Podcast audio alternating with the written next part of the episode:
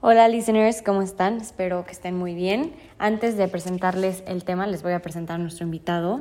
Miguel Fernández Sánchez es licenciado en Derecho. Desde hace más de cinco años es asociado senior en Bridge, una empresa de consultoría especializada en empresas sociales, startups y ONGs de los sectores educación, fintech, tecnología e internet, servicios, comercio electrónico, inmobiliario, entre otros, a quienes brinda soluciones de materia de gobierno corporativo, propiedad intelectual y asesoría legal.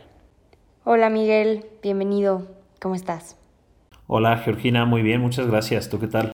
Qué bueno, todo muy bien y muy emocionada del tema de hoy que va a ser propiedad intelectual y gobierno corporativo para startups. Esto es algo que no se escucha mucho, entonces está interesante que lo podemos hablar contigo, que eres un experto en el tema. Es correcto. Me emociona igual darles una buena guía a través de tu podcast.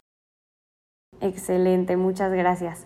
Y pues bueno, yo quisiera agregar unos datos antes de, de empezar con el tema. Bueno, unos datos slash ideas y bueno, yo el, semestre pasado tuve una materia de gobierno corporativo, ¿no? Entonces aquí vimos la importancia que tiene esto en las empresas, el impacto.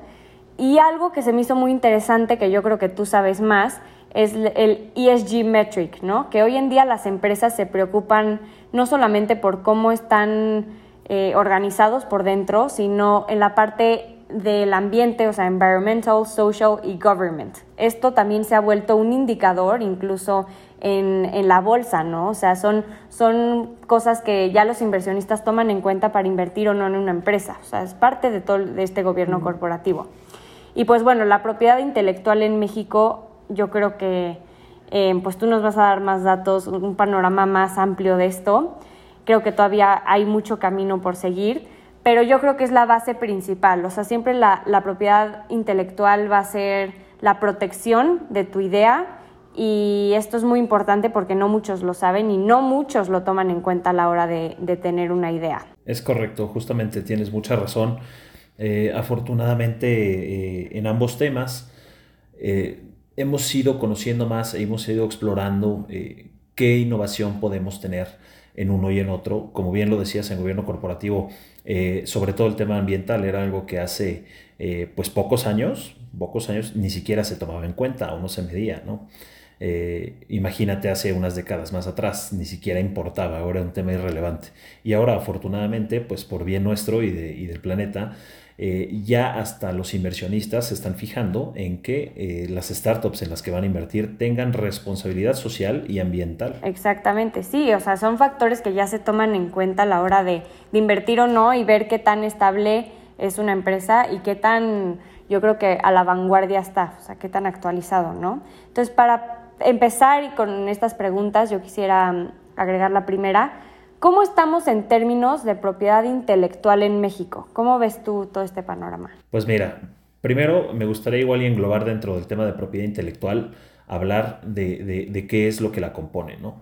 Porque eh, es importante delimitar qué es la propiedad intelectual, que va a incluir marcas, va a incluir temas como patentes, como diseños industriales o modelos de utilidad y también me gustaría incluir el tema de derechos de autor, que es súper importante. ¿Por qué? Porque estamos hablando eh, de desarrollos de software, que hoy es una de las principales fuentes de creación de propiedad intelectual, ¿no? En general.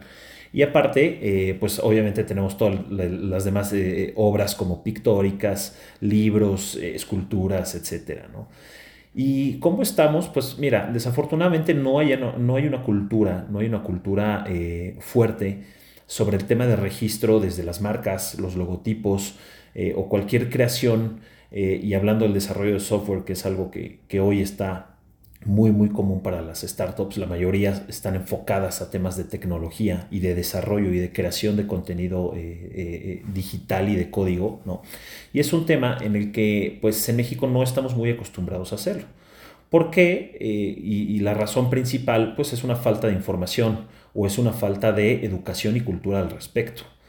Eh, no nos ha ayudado eh, últimamente o en los últimos años no nos ha ayudado también que, pues uno, los procesos son muy tardados y, para registrar una marca nos puede llevar hasta 12 meses el de obtener un registro por parte de la autoridad, que sí es cierto, la autoridad eh, que se limpie, en este caso la encargada del Instituto Mexicano de la Propiedad Industrial, si hace un estudio fuerte, si hace un estudio detallado para saber que la marca pues no tiene competidores a nivel nacional, que es una marca única, que tiene un diferenciador que pues no va a ser parecido a, otra marca.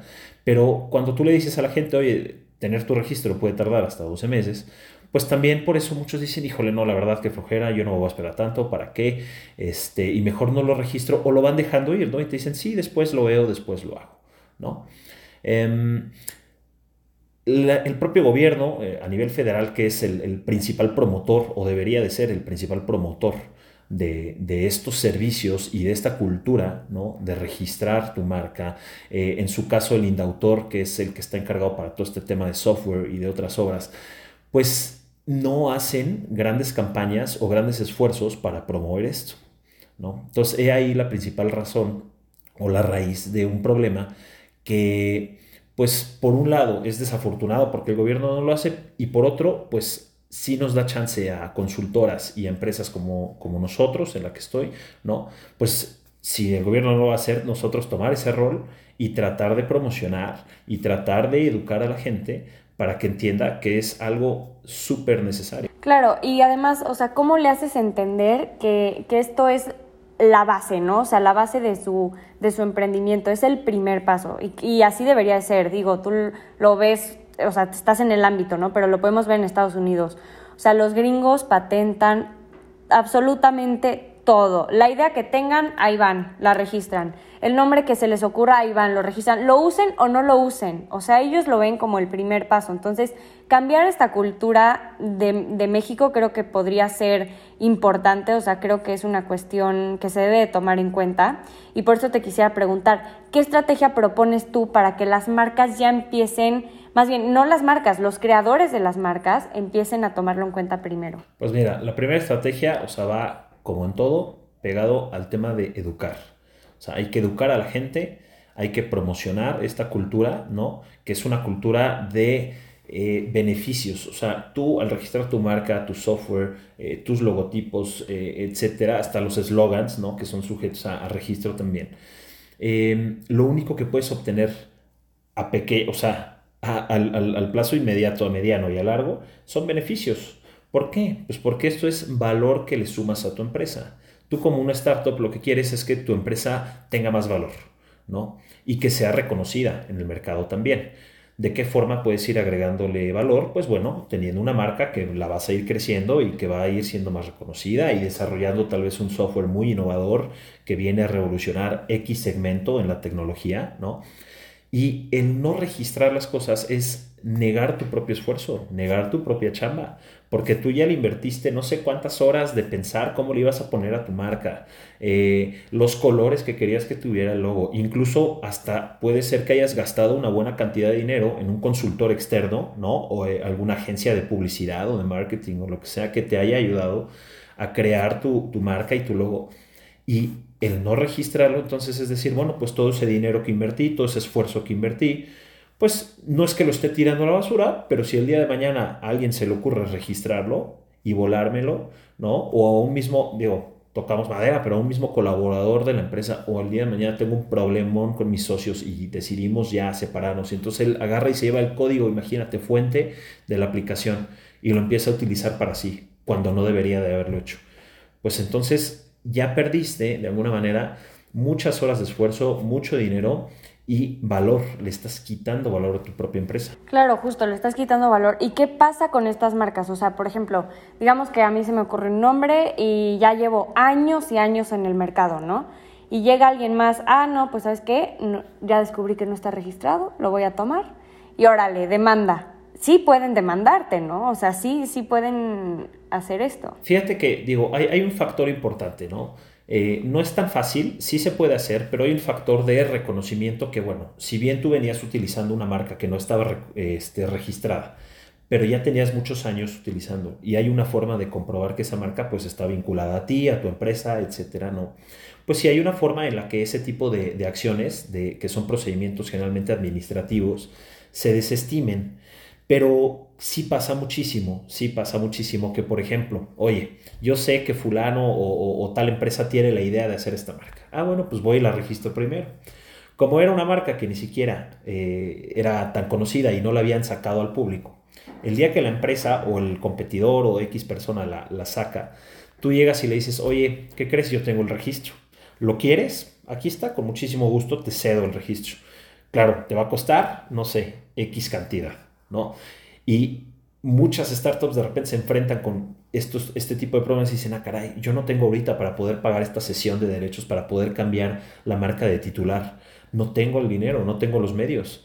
Y entonces son, son mira, prácticas eh, un poco depredadoras, son de competencia un poco desleal, la verdad, y no debería de pasar, pero sucede, sucede más de lo que, de lo que creemos y se aprovechan de, de muchas personas, ¿no? Claro, sí, y justo por lo mismo, o sea, que no empiezan como deberían de empezarlo, ¿no? Y no tienen la cultura. Y, siento también que, que, el mexicano es muy confiado. Entonces, por, o sea, por eso pasan este tipo de cosas, ¿no? O sea, tienes un socio y dices, ah, no, X, es mi amigo, ¿no? Híjole, y después ya no sabes, o sea, ya cuando hay algo de por medio como una marca, una empresa que se está, que está ganando valor y está siendo reconocida, pues nunca sabes lo que puede pasar. Entonces, qué bueno que, o sea, que exista un proceso así y también consultores que lo, que lo sugieran, que te guíen en el proceso, porque no, no he escuchado que, que sea muy común esto, o sea, bueno, ahora digo, te conozco a ti, tú, tú, lo haces, ¿no? Pero no es tan común, o sea, te lo digo, yo he consultado, por ejemplo, agencias de marketing, ¿no? Que me dicen, ay, sí, mira, te inventamos el nombre X, XY, pero el registro ya, o sea, Tú te encargas, tú ves si está disponible o no y pues a la mera hora, como les pagas y no sabes si sí si, si, está disponible o alguien más ya lo tiene. Sí, es cierto, es cierto. Y, y nosotros generalmente lo que hacemos antes de cualquier eh, gasto que el cliente vaya a tener que hacer es decir, a ver, vamos a hacer un estudio de viabilidad de la marca y vamos a ver cuál es el porcentaje de éxito que puedes tener si metes esto a registro, ¿no? ¿Por qué? Pues porque, bueno, pues hay que estudiar todas las posibilidades y cualquier marca que esté un poco parecida nos podría, eh, nos podría devengar en un, registro que no, no va a ser exitoso. Justo, exacto. Entonces eso sí, siempre es súper importante de ver. Y ahora vamos a saltar al siguiente tema que es gobierno corporativo. Y te quisiera preguntar, ¿cómo se ve un gobierno corporativo en una startup? Porque obviamente el término gobierno corporativo pues lo asociamos muchas veces con grandes empresas, o sea, empresas que ya llevan años trabajando, que ya tienen una organización muy clara dentro de. Entonces, ¿tú cómo lo ves en las startups? Fíjate que afortunadamente el gobierno corporativo, justo tienes toda la razón, en un momento era principalmente para empresas medianas, grandes y ya súper grandes, ¿no? Y la tendencia a través de los años ha sido que sea escalando, pero de arriba hacia abajo. No es algo que nació en las pequeñas empresas, sino que como se fue implementando en las grandes, las empresas eh, de menor envergadura lo fueron adoptando y lo fueron tomando porque decían, oye, si esto le funciona al eh, macro corporativo que le va súper bien y que gana millones, etcétera, pues ¿por qué no me va a funcionar a mí? Y también ha sido el rol de muchos abogados y de muchos consultores el promocionar que esto se aplique, pues porque igual va en, en, el mismo sentido que la propiedad intelectual. Lo único que puedes obtener de un buen gobierno corporativo pues, son beneficios. Entonces, en las startups, pues es muy sencillo porque justo es una empresa que están haciendo, es una empresa que está eh, dando sus primeros pasos, ¿no? Por, eh, eh, por, por, por, decirlo así. Y al aplicar un gobierno corporativo es sencillo porque tú ya tienes muy, muy fácil lo que puedes diseñar con base a lo que hace la startup. ¿Y a qué me refiero? El gobierno corporativo, pues son procedimientos, son normas, son lineamientos internos son un conjunto de, de, de, estas cosas que tú puedes meter en tu empresa para que la empresa empiece a funcionar como una máquina perfectamente aceitada y que no tenga trabas en, en, en, en su vida eh, o en sus primeros pasos. ¿no? Entonces, casi, casi como dicen by the book. Exactamente, pero by, by the book, pero eh, es tu propio, tu propio libro, porque tú sí, lo estás exacto. creando y entonces si tú eres una empresa que pretende, por ejemplo, este, hacer desarrollos en temas de tecnología y pretendes co contratar ciertos desarrolladores que van a venir y van a colaborar contigo. Oye, ¿qué hace el gobierno corporativo? Es decir, vamos a hacer un, una guía de lineamientos que estos desarrolladores se van a tener a cómo van a compartir la información, con quién la pueden compartir, si hay un problema, con quién lo tienen que escalar, eh, cómo se va a resolver.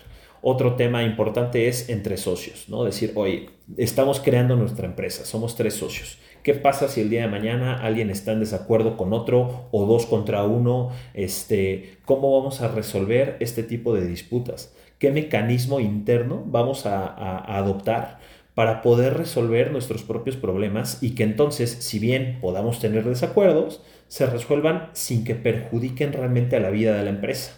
Y entonces no un socio agarre y de la noche a la mañana diga, ah, pues bueno, yo me salgo, yo lo que quiero, o yo me llevo, ¿sabes qué? Mi inversión, regrésamela, o eh, X, ¿no? O un socio que, que haya invertido, por ejemplo, que dijo, yo voy a poner todo el equipo este, para el software, voy a poner todas las computadoras, voy a poner lo que se necesita, las licencias. Se enoja y el día de mañana llegas a la oficina y ya no tienes computadoras porque se enojó y se las llevó. Y no hubo un mecanismo que, que previno eso, ¿no? Siempre hay algo que hacer en este tipo de situaciones, pero es mucho más fácil si tienes un acuerdo firmado por todos que delinee perfectamente qué es lo que va a pasar, ¿no? Entonces, por eso creo que en una startup es la etapa ideal para empezar a aplicar estos mecanismos porque estás teniendo una previsión de problemas que no los tienes hoy. Pero si el día de mañana surgen, ya sabes cómo resolverlo, ya tienes tu handbook, ¿no? Entonces es muy, muy interesante y, la verdad es el, mejor momento para hacerlo. Claro, justo, o sea, empezando, ¿no? Cuando empiezan para ya después crecer y bueno, que, que sea todo bajo un reglamento muy claro y que obviamente en estas situaciones que que comentas se sepa qué se tiene que hacer, ¿no? Y tú, ¿qué crees, ¿cuál crees que es la métrica que se usa para evaluar un buen gobierno corporativo en las startups? Porque, o sea, como decía, ¿no? De que está la métrica ESG. Bueno, sí, pero esa es para empresas más grandes, ¿no? ¿O existe alguna métrica para startups que pueda más o menos cumplir con lo mismo? Fíjate que la mayoría de, las firmas y de los despachos han creado sus propios sistemas y sus propias métricas. Eh, igual se pueden basar en este tema como, como el ESG. Sobre todo, digo, la parte ambiental va, como dices, a, un tema de empresas un poquito más grandes, porque ya son empresas que generan eh, pues cierto tipo de, desechos a veces o de impacto en el ambiente por lo que hagan, ¿no? Pero lo que nosotros hacemos o, la métrica que nosotros creemos es, es eh, óptima para una startup porque justamente pues está en un momento no, no, no gigante, no, no es una empresa súper grande. Es evaluar cinco puntos clave, ¿no? El primero pues, es enfocarse en los accionistas y los socios de la empresa, cuáles son las relaciones entre unos y otros, cómo está dividido el capital social, este, todos saben sus obligaciones y sus derechos para con la empresa, ¿no? Eh, el segundo punto son los colaboradores, los trabajadores de la empresa. Oye, tienes todo bien firmado con ellos, tienes tus contratos laborales en regla, este, ellos conocen también como colaborador su perfil de puesto, saben qué tienen que hacer y qué no pueden hacer. Y hay políticas de, por ejemplo, hoy es algo que afortunadamente cada vez se implementa eh, más. Por ejemplo, oye, tu empresa tiene políticas para el abuso eh, de, de, trabajo y abuso sexual, ¿no? Este, hay mecanismos que previenen esto y si no, y si no se previno porque ya pasó, ¿cómo lo escalas y cómo lo resuelves? ¿no? Eh, tenemos también la parte de los clientes como tercer y como cuarto punto los proveedores es cómo manejas tus contratos con tus clientes. ¿Son contratos justos para ellos y también justos para tu empresa o no? Oye, ¿con qué tipo de, de proveedores contratas? ¿Tus proveedores son socialmente responsables o no?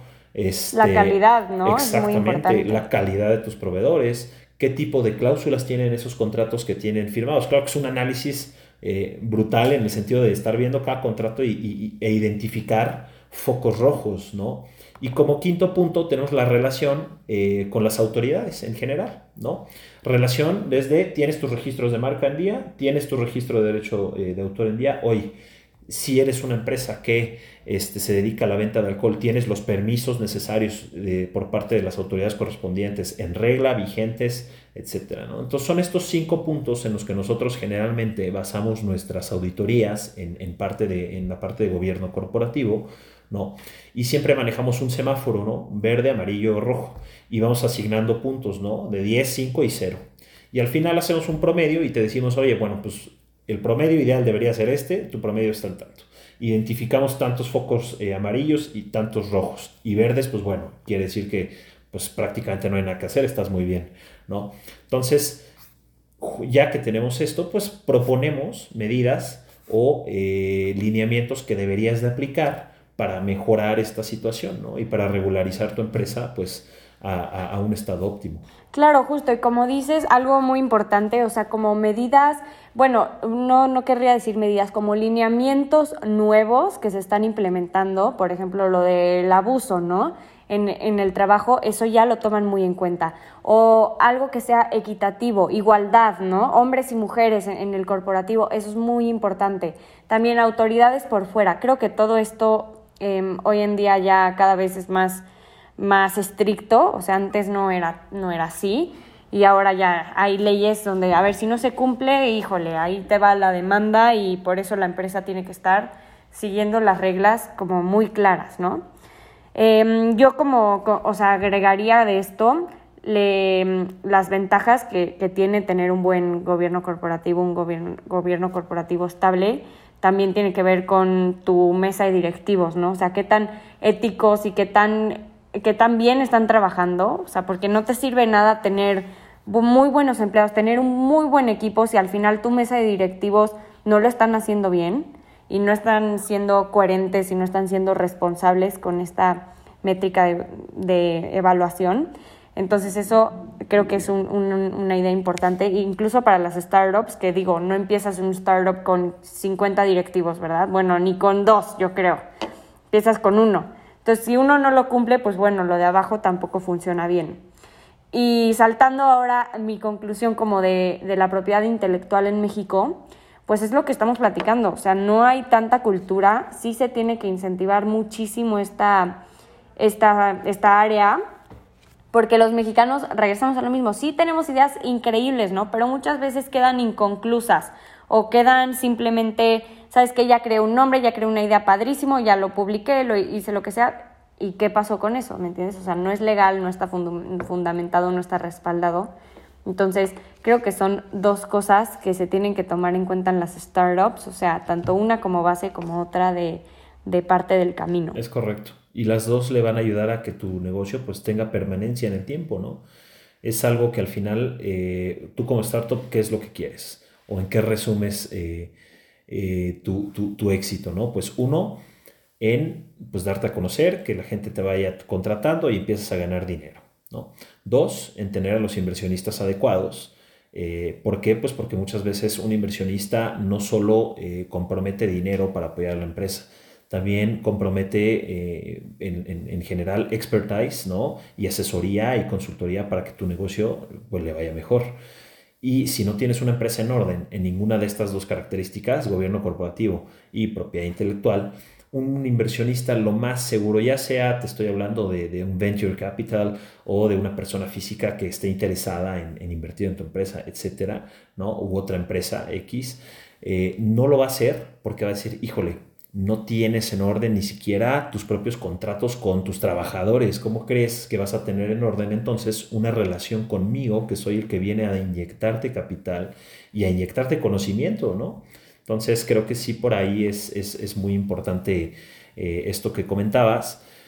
Em, y como te digo, son temas en los que la palabra perder no existe, solo puedes ganar de esto. ¿No? Requiere esfuerzo, sí requiere echarle ganas, sí requiere tener a la gente adecuada para que te ayude a lograr estos objetivos, definitivamente, como todo en la vida.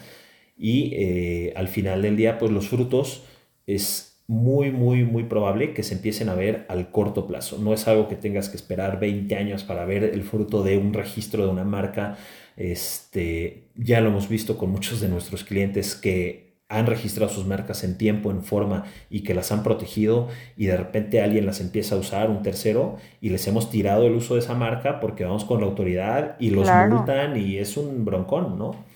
Y afortunadamente ya poco a poco vamos promocionando más esta cultura. No, súper bien. Y bueno, justo ya lo mencionaste, la, la última pregunta era de eso, ¿no? O sea, ¿cuál es la importancia y los efectos secundarios si no se tiene un buen gobierno corporativo, si no se tiene una estructura fuerte y clara de la propiedad intelectual de tu empresa, de tu marca, y también cuál es el reto más común que, que, encuentran estas empresas pymes, ¿no? O sea, al, al, no tenerlo o al, o al, hacerlo. Entonces, creo que sí, sí abarcamos todo. Eh, estuvo, estuvo muy buena la plática.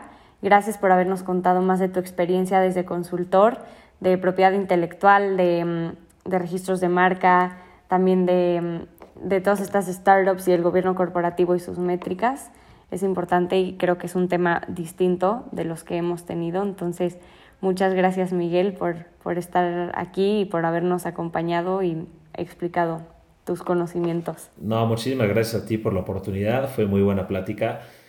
Y pues bueno, lo único que me queda decirles es a todos los emprendedores que están ahí afuera, no le tengan miedo a estos temas investiguen, asesórense y seguro que van a tener mucho éxito. Súper bien, muchísimas gracias. Y bueno, también les voy a compartir las redes sociales de Bridge o la página web, ¿no? Para que se puedan meter a investigar qué, han hecho, cómo trabajan y, cuál, y cuáles son sus, sus medidas. Entonces, pues muchísimas gracias, Miguel. Gracias, que estés muy bien.